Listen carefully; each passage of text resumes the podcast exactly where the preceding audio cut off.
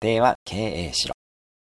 家庭を経営するの本質は、可愛い子供を溺愛するではなく、溺愛より奥さんのケアの方が大事だと分かっていることです。子供が可愛くても奥さんへのケアを後回しにするので家庭が崩壊してしまいます。これは経営も同様です。社員への愛ではなく、まず会社の利益が本質です。ここを間違えると倒産してしまいます。初めてお子さんが生まれる予定の男性経営者がいました。生まれてきたらお子さんを可愛がる気満々でした。私のアドバイスは、まずは奥さんのケアです。ということです。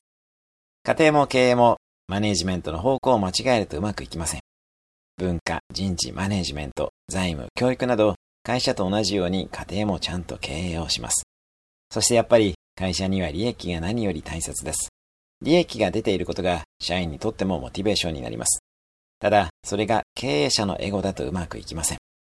会社、社員、顧客、社会の四方よしの経営を利益を中心に成し遂げていく必要があります。